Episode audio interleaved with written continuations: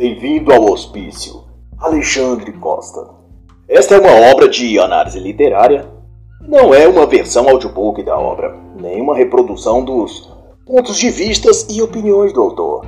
É apenas uma reflexão e comentário sobre alguns pontos do que o autor escreveu. E me reservo o direito de fazer ilações, comparações ou exemplificações para com a cultura política ou eventos atuais, para que então possamos compreender a leitura a partir do tempo e momento em que vivemos.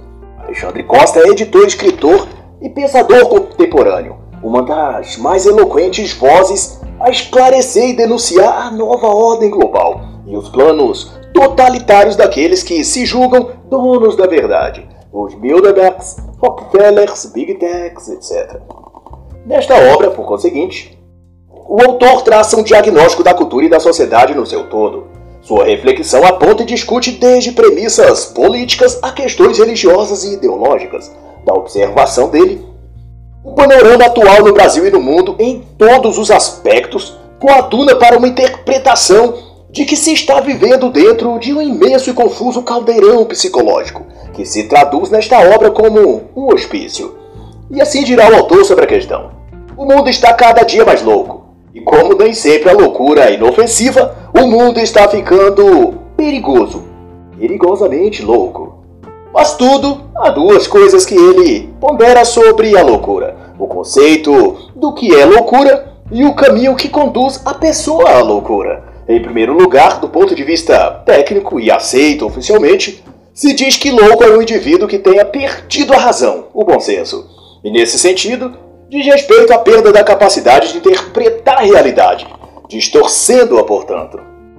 E por outro lado, de acordo com ele, não se fica louco sem um pouco de método. Para trilhar o caminho da loucura, afirma em tom de humor, é preciso seguir alguns passos. E Alexandre Costa discorre então sobre esses tais passos. E para começar, vai então dizer ele, é preciso doar ingenuamente um dinheiro para uma ONG ambientalista depois, ignorar que quase nunca os interesses declarados de uma proposta correspondem aos seus reais objetivos. Também tem de ser idiota o suficiente para acreditar que não existe argumento contrário ao seu pensamento. Mas não para por aí. O autor também elenca como passos fundamentais para a loucura o esforço de atingir um nível de burrice elevado de tal a, a ler algum livro de George Orwell e não perceber que ele está criticando exatamente aquilo que você defende.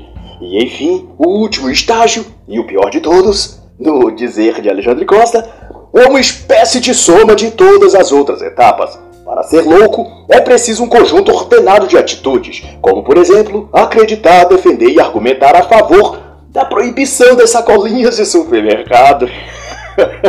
e ele traça então o diagrama, as etapas ou estágios de uma pessoa até chegar à loucura. Primeiro, ela é ingênua, depois ignorante, em seguida, idiota, depois passa para burra e por último chega à loucura, tornando-se enfim louco. Mas, brincadeiras à parte, Alexandre Costa expressa bem que nos últimos 40 ou 50 anos, especialmente, o mundo enlouqueceu. De sua ótica, as ideologias e teorias científicas que dominaram o discurso público no século XX tem como principal característica o afastamento da realidade. Ressalta-se nessas ideologias dois pontos comuns entre todas elas: a discordância daquilo que demonstra os nossos sentidos, ou seja, a negação ou distorção do que vemos, ouvimos e do que percebemos como real ou como fato notório, etc. E em segundo, a ausência e também negação ou rejeição, total ou parcial, dos valores que sempre definiram a nossa civilização. E tanto por isso Alexandre Costa define que é quase impossível encontrar sanidade em um mundo governado por ideologias, pelo pragmatismo raso e pela religião do cientificismo. Diante disso, se tem que essa é uma era propícia à confusão, à burrice e à maldade, para usar termos do próprio autor. A nossa sociedade está doente, concluirá ele. Uma doença que pode ser descrita de muitas maneiras, mas que se traduz todas elas no sentimento de oposição à realidade, e por isso mesmo favorável à proliferação da estupidez, da ignorância e da incapacidade intelectual coletiva. E por fim, dirá ainda Alexandre Costa, Da soma de confusão, burrice e maldade, tão impregnados na cultura, veio a inspiração para o título dessa obra. Posto que o resultado dessas três coisas é a loucura, logo, nada mais adequado que declarar nosso tempo e nossa era como um grande hospício. Mas, como tudo tem um início, a história da loucura coletiva em que estamos afundados tem um começo. Ela inicia a descrição do autor como um deliberado afastamento da realidade, um distanciamento da verdade que no Brasil se deu a partir da década de 1980. Para Alexandre, esse processo de deturpações, omissões e exageros na narrativa histórica tiveram e ainda têm a finalidade de doutrinar e, consequentemente, empurrecer as presentes e futuras gerações. E, como resultado, criou um vácuo de compreensão da narrativa histórica, posto que fatos, relatos, testemunhos e documentos de fontes primárias foram sendo abandonadas para impor-se no lugar ideologias e interpretações fora de contexto, e sem nenhum critério ou mesmo elo de ligação com a razão ou a lógica. No rastro disso, universidades, a imprensa e a classe artística passaram a repetir por décadas o mesmo discurso, fazendo um processo de descolamento da pessoa para com a realidade, ao ponto de o povo brasileiro tornar-se um dos mais ignorantes sobre sua própria história.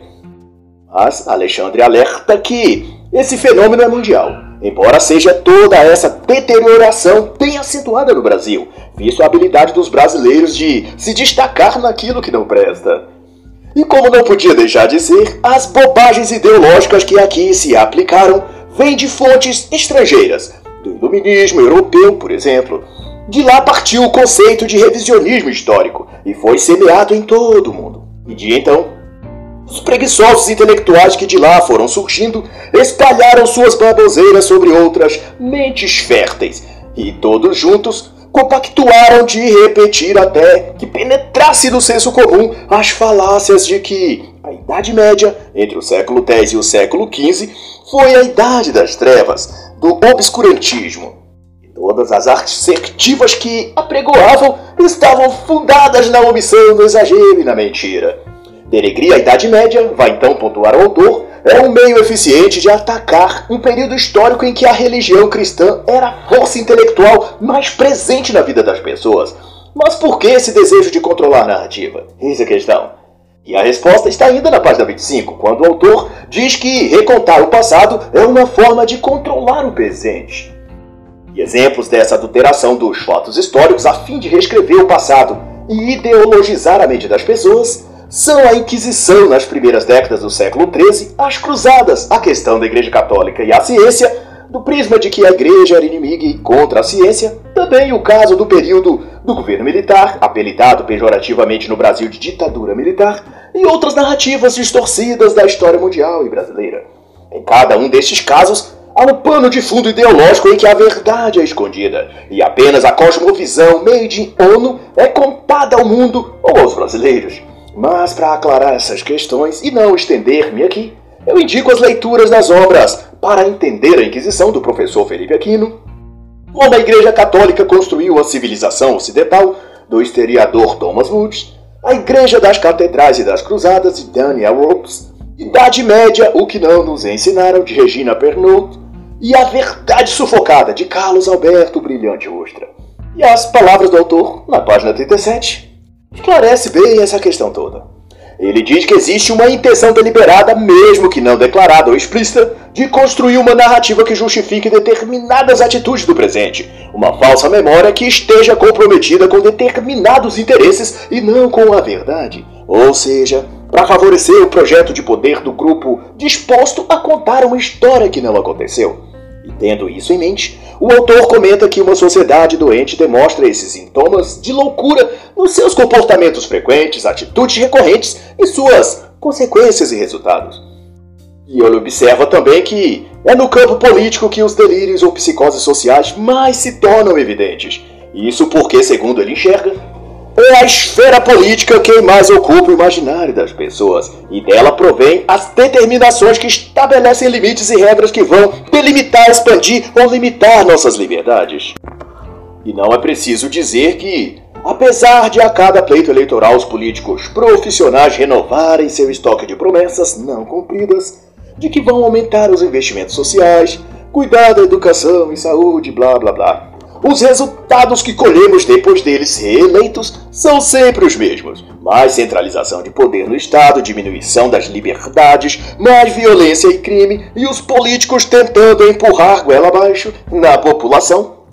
As insistentes coisas às quais a sociedade já rejeitou mais de uma centena de vezes: aborto, liberação das drogas, ideologia de gênero nas escolas e outras pautas consideradas nocivas pela maior parte da população brasileira desde a década de 1980. Os discursos são os mesmos, vai então dizer o autor Alexandre Costa.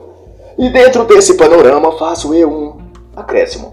Que de fato as políticas públicas e as políticas e os políticos, aliás, sujos moralmente, a cada vez vão fechando o cerco com novos projetos e leis que reduzem as liberdades individuais. Se antes essas soluções eram lentas e no espaço de tempo que podia ser de anos ou até décadas, Desde 2019, com o lançamento da pandemia chinesa, a agenda global parece ter se acelerado. E por intermédio de leis que vão sendo aprovadas em cada país, as garras globalistas vão arrancando a liberdade e direitos essenciais das pessoas até que não reste mais nada.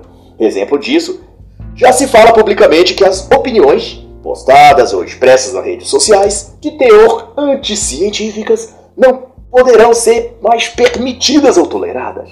Isso foi declarado por autoridades do Judiciário em agosto de 2021, no importante veículo de informação nacional. Também é visto e consabido por todos que canais, postagens e até apoio financeiro de pessoas comuns a grupos ou indivíduos de perfil conservador vem sendo censurado e bloqueado nas plataformas e mídias digitais.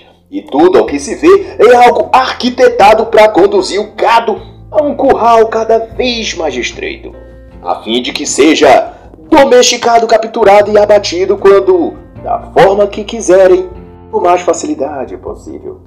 Vede que não bastasse todas as formas de manifestação e de expressão de cristãos e conservadores, vem sendo coibidos em forma de lei, não bastasse essa malignidade toda, o Facebook deu um passo além e já começou a proibir e censurar, além de manifestações políticas de direito conservadora, mas também manifestações de liberdade religiosa cristã.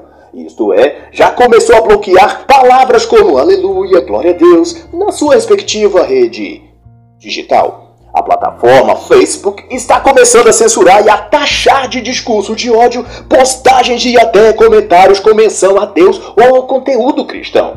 O próximo passo será cooptar políticos para colocar isso em lei e, finalmente, criminalizar o cristianismo. E Alexandre Costa vai então apresentar e comentar em poucos parágrafos alguns dos sistemas ou conceitos político-econômicos que se apresentam na sociedade como soluções para todos os problemas, mas que de fato são, cada um a seu modo, nocivas e enganadoras em maior ou menor grau. Neste caso, porque dependem das ações humanas e os seres humanos que deveriam bem agir por meio destas são estes afetados pelas mais variadas psicoses. De tal que o autor comenta sobre a democracia, monarquia, mas quais a conclusão principal que Alexandre Costa faz é de que nenhum regime é perfeito, onde todos ficam felizes e satisfeitos plenamente. O que garante paz, liberdade, justiça e prosperidade não é o regime, mas a capacidade e a honestidade daqueles que administram as estruturas que regulam as atividades públicas. Não importa o regime político, vai conceituar ele. Se os interesses da liderança convergirem com os da população e ela for capaz de executá-los respeitando as liberdades e protegendo os direitos naturais do indivíduo. Da mesma forma, o autor dilucida acerca do capitalismo e da economia, e sua assertiva é de que estas também são afetadas pelas psicoses políticas de nosso tempo, e ele informa que o capitalismo não é um regime ou sistema econômico, ele é a própria economia.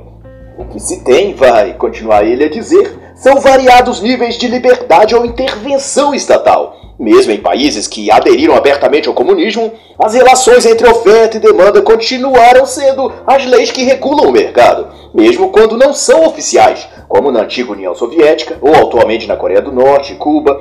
São essas leis que continuam em vigor, os preços sendo controlados pela relação de oferta e procura.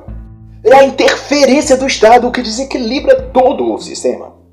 O que acontece mesmo nos países capitalistas, vai inferir o autor mais adiante, é que a economia capitalista está cada vez mais repleta de aspectos socialistas, com o Estado interferindo em praticamente todas as etapas dos processos de produção, distribuição e comercialização, mediante taxas, regulações e burocracia. Forma geral, é então a conclusão, os problemas das economias ocidentais e do capitalismo não diz respeito à sua essência político-econômico, mas a seus acidentes, sua dependência dos bancos, a ausência de lastro e a regulação estatal que protege os monopólios. O grande problema econômico é o Estado interferindo na vida do cidadão, do pequeno empresário e também do empregado. E, avançando nesse sentido, Alexandre Costa discorre sobre os transtornos obsessivos coletivistas, que em suma se trata das ideologias modernas que promovem os chamados direitos das minorias, distorcem a realidade e, a grosso modo, são responsáveis pelas maiores atrocidades já registradas contra seres humanos. Estas são o socialismo e comunismo, o fascismo e nazismo, o anarquismo estatal, que embora pareça contraditório, a ideologia anarquista foi mesclada a outras utopias e gerou, aqui no Brasil, essa versão paradoxal, que incorpora ao mesmo tempo ideais libertários e métodos revolucionários e violentos, típicos dos comunistas, o que ao final agiganta o Estado ao invés de diminuí-lo. E quanto ao comunismo, só para aclarar, o autor elabora que a alegação, maliciosa de alguns, ingênua de outros, de que o comunismo acabou se dá por um apego, quando não uma fé deliberada, à descrição formal do termo. Mas, porém, o comunismo é flexível e volúvel, e como um parasita se adapta às características da sociedade que ataca e pode, portanto, manifestar várias facetas simultâneas ou separadas por intervalos de tempo. E daí vai disseminando tudo que concorre para tornar aquela sociedade comunista. Embora nunca se fale ou admita abertamente que tal processo de comunização está em curso. Para identificar isso, basta observar o que defendem e o que propõem os políticos e os que governam aquela região, cidade, estado ou país. É assim que se vê para qual direção aquele povo e lugar estão sendo direcionados. E para ajudar-nos, o autor apresenta na página 55 um diagrama com os principais projetos ou princípios fundamentalmente comunistas, socialistas ou marxistas, que portanto revelam se para aquela sociedade o comunismo está em curso ou não. No diagrama, Alexandre Costa denomina como esquerda a parte que se identifica com os valores nocivos do comunismo. Fique atento, por quanto, às seguintes pautas ou diretrizes pois elas indicam o grau de comunismo dos agentes políticos dentro de uma sociedade. Pois bem, maior ou total interferência do Estado, mais impostos e mais altos, pouca ou nenhuma liberdade de mercado, desmilitarização da polícia, benefícios para criminosos, negação da diminuição da maioridade penal, ou seja, negando tratar bandidos como bandidos, desarmamento do cidadão, aborto, agenda LGBTQIA. Tudo isso são premissas defendidas pela esquerda. Mas antes disso, foram concebidas pelos ideólogos comunistas desde Karl Marx em diante. São, portanto, ideais socialistas, e onde quer que sejam estabelecidos, significa que ali se está a construir um sistema comunista de governo, independente da nomenclatura que oficialmente está registrada ou é publicamente admitida. Podem chamar de capitalismo, de comunismo de mercado, de comunismo 2.0, de globalismo, progressismo, mas no fim, por baixo dessa maquiagem toda está o péssimo e velho marxismo. E uma brilhante exposição disso pode ser achado na obra Escola de Conservadorismo Pensamento Conservador Aplicado na Vida em Sociedade, do autor Fernando Melo, lançado em julho de 2021 pela Vídeo Editorial. Na obra, no capítulo 4 e página 58, ele aborda o tema do antidesenvolvimentismo e prescreve que a administração de esquerda, sindicatos, ONGs, movimentos populares, organizações civis e as próprias políticas nos palácios e casas legislativas são todas orientadas para estancar o desenvolvimento humano. As políticas de esquerda, escreve ele, em quaisquer que sejam os lugares, são antidesenvolvimentistas. E como exemplo, Fernando Melo cita o Sindicato dos Motoristas de Ônibus. A luta de todo o sindicato é o aumento salarial, Você nunca verá, diz ele, o sindicato lutando pela ergonomia das cabines de ônibus para que os condutores trabalhem com maior conforto, ou pela adoção do câmbio automático, ou ainda pela oferta de cursos de aperfeiçoamento para que os motoristas trabalhem melhor. Sempre o que estão reivindicando é aumento salarial. Outro exemplo é o das ONGs, completamente baseado no não desenvolvimento. As ONGs ambientalistas, por exemplo, lutam para que não sejam construídos bairros, estradas, ruas, usinas hidrelétricas. A causa delas é defender as causas ambientais em detrimento do desenvolvimento das cidades e dos seres humanos, claro. Você jamais encontrará uma ONG preocupada em, junto com o governo, achar um modelo melhor de produção de energia ou de instalar mais fábricas produtoras de energia limpa. Em vez disso, conclui ele, essas ONGs fazem protestos, piquetes, invasões para evitar que as cidades se desenvolvam. Mas Alexandre não deixa de notificar também que a estupidez é ambidestra. É a loucura política, portanto, que faz vítimas em todos os lados e espectros da política nacional e mundial. Para ele, no campo da direita, elas são mais restritas, mas talvez apenas por motivo de falta de oportunidades. Mas suas ideias delirantes, se ouvidas com atenção e postas em prática, conduziriam a sociedade aos mesmos problemas que as teses de esquerda faria e faz quando administra uma cidade, região ou país. Mas para o autor, nem só de loucura vive um manicômio. É preciso também uma boa dose de fingimento, e isso não falta aos gestores políticos e imprensa em geral no país. Em toda parte, os que controlam nosso país dissimulam falsas pretensões de ajudar, de contribuir com o crescimento do país, mas assim que devidamente empossados do cargo, voltam-se contra a população que os elegeram, fazendo todo tipo de acordo, esquemas, toma lá da cá, e as velhas práticas que o povo tanto abomina. Ou seja, eles fazem tudo ao inverso do que seus eleitores o elegeram para fazer.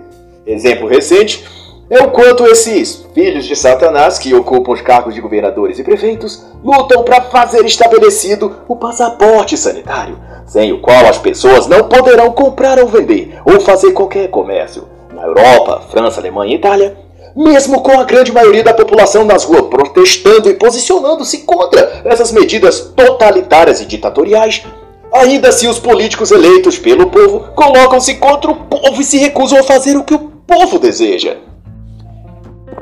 Eles preferem obedecer e bajular a ONU e repetir que tudo é em nome da ciência, mesmo quando, como é esse o caso, fica claro que tudo não passa de política e de esquemas sórdidos de controle social e um projeto global de poder. E o autor vai passar então por temas como os institutos de pesquisas de opinião, a glamorização dos criminosos e uma série de questões que estão hoje presentes no debate público, desde os bares e botecos até as lives da internet promovidas por algum youtuber ou mídia digital jornalística. Em todas essas questões, o autor percebe desvios mentais de ordem política, que ao fim, por essência, são todos de inclinação progressista. E para quem ainda não entendeu, se resume a jargões pseudo-filosóficos e midiáticos, do tipo que Karl Marx assinaria embaixo e ficaria orgulhoso. que em uma frase se resume em a classe burguesa machista patriarcal hétero é opressora, e os negros, índios, mulheres e gays são vítimas dela. e ponto final. Mas então, faço minhas palavras do autor ao final deste capítulo.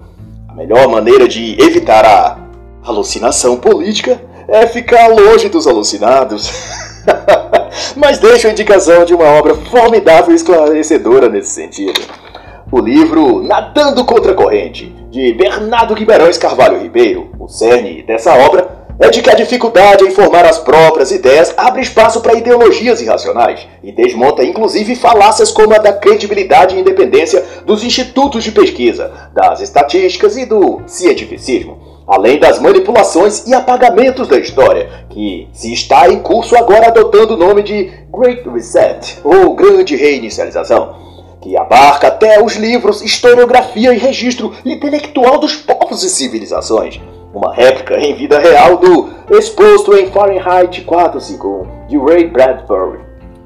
E já que citei o cientificismo, deixo as palavras de Alexandre Costa quanto a essa ideologia, que ele comenta na página 85.